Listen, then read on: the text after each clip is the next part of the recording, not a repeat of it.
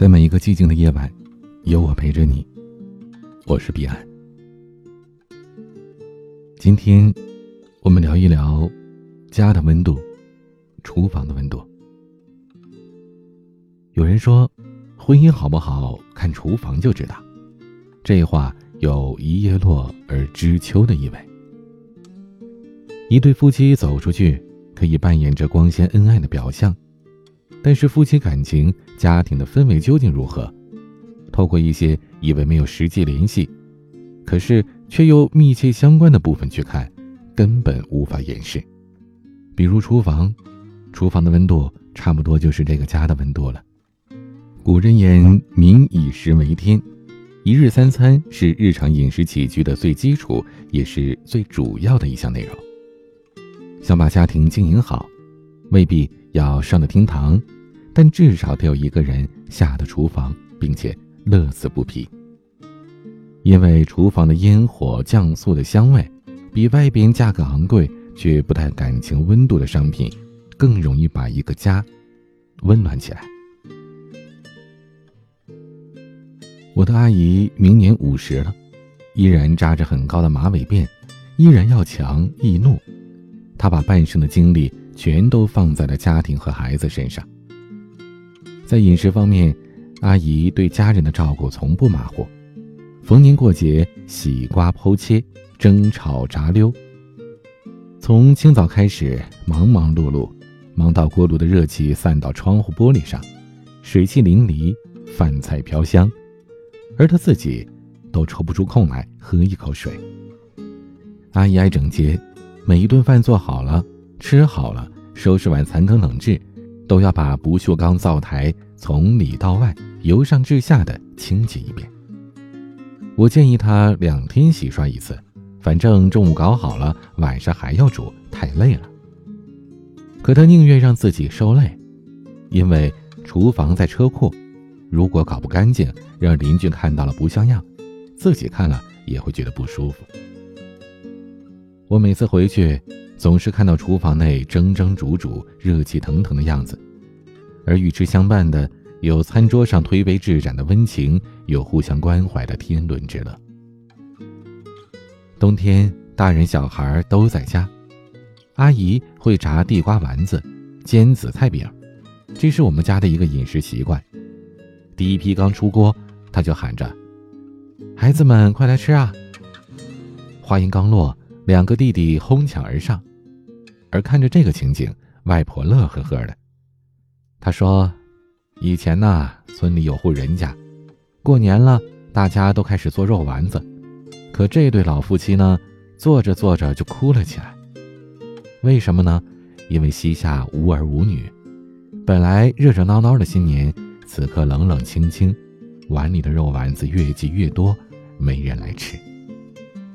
所以。”阿姨让我和两个弟弟一起抢着吃才好呢，哪怕他来不及做，也是开心的。《饮食男女》这部影片我看过两遍，其中就有着浓浓的烟火气息。故事中的父亲是位厨师，很有名气，已经退休了，每个周末都会做一大桌的佳肴，等三位女儿回来吃饭。女儿们有着自己的个性。忙着各自的工作和恋爱，周末聚餐这个习惯，在这个家里成为了维系父女四人情感的纽带，也是他们相互沟通的时刻。品着美食，说说最近遇到的趣事儿、烦心的事儿，自己的恋情的新进展。电影开头的部分是父亲做菜的特写镜头，两分多钟。寡言内敛的男人，一个人剖鱼和面。将鱼尾拎起，在面粉里翻两翻，再下油锅慢煎，同时将五花肉去皮切片，刀工娴熟。在他炉火纯青的厨艺背后，含着父亲对儿女的关爱，还有对日渐冷淡下去的家的气氛的尽心呵护。可惜，当他们一个个即将飞出去。飞向属于自己的心窝，都不愿意再袒露心迹。聚餐沦为形式，再鲜美的佳肴也开始食之无味了。此刻，我突然回想起来，原来是这样两句：“一人巧作千人食，五味调和百味香。”这十四个字，有对天地食物的赞美，也含着对于家庭和美的祝愿。调和的，既是菜肴，也是人生的酸甜苦辣咸。今天的玩具，顾海滨演唱的《地三鲜》。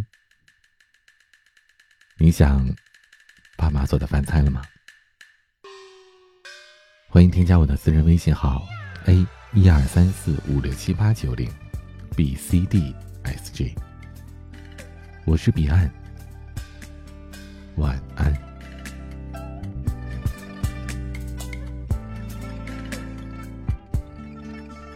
你曾说爱吃地三鲜，喜欢土豆、青椒、茄子圆，那种飘然的酸香，生活的平常似乎永远都在身边。你曾说爱吃地三鲜，喜欢咸味后面淡淡的甜。那个简单带着朴素，敢说你有甘苦的人，何时换了笑脸？多少年，多少天，多少事在改变，把聚散离合体会一遍。多少日，多少夜，多少苦，多少怨，才知道过了今天，还有明天。是否还爱吃地三鲜？依然记得，尽管相隔多年。也许盲目的追逐，失落的无助，悄悄占据你的眼。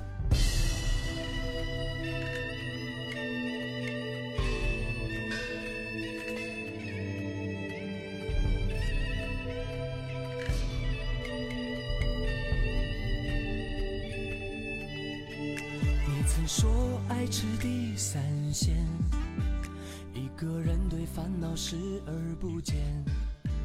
那个简单带着朴素，敢说你有甘苦的人，何时换了笑脸？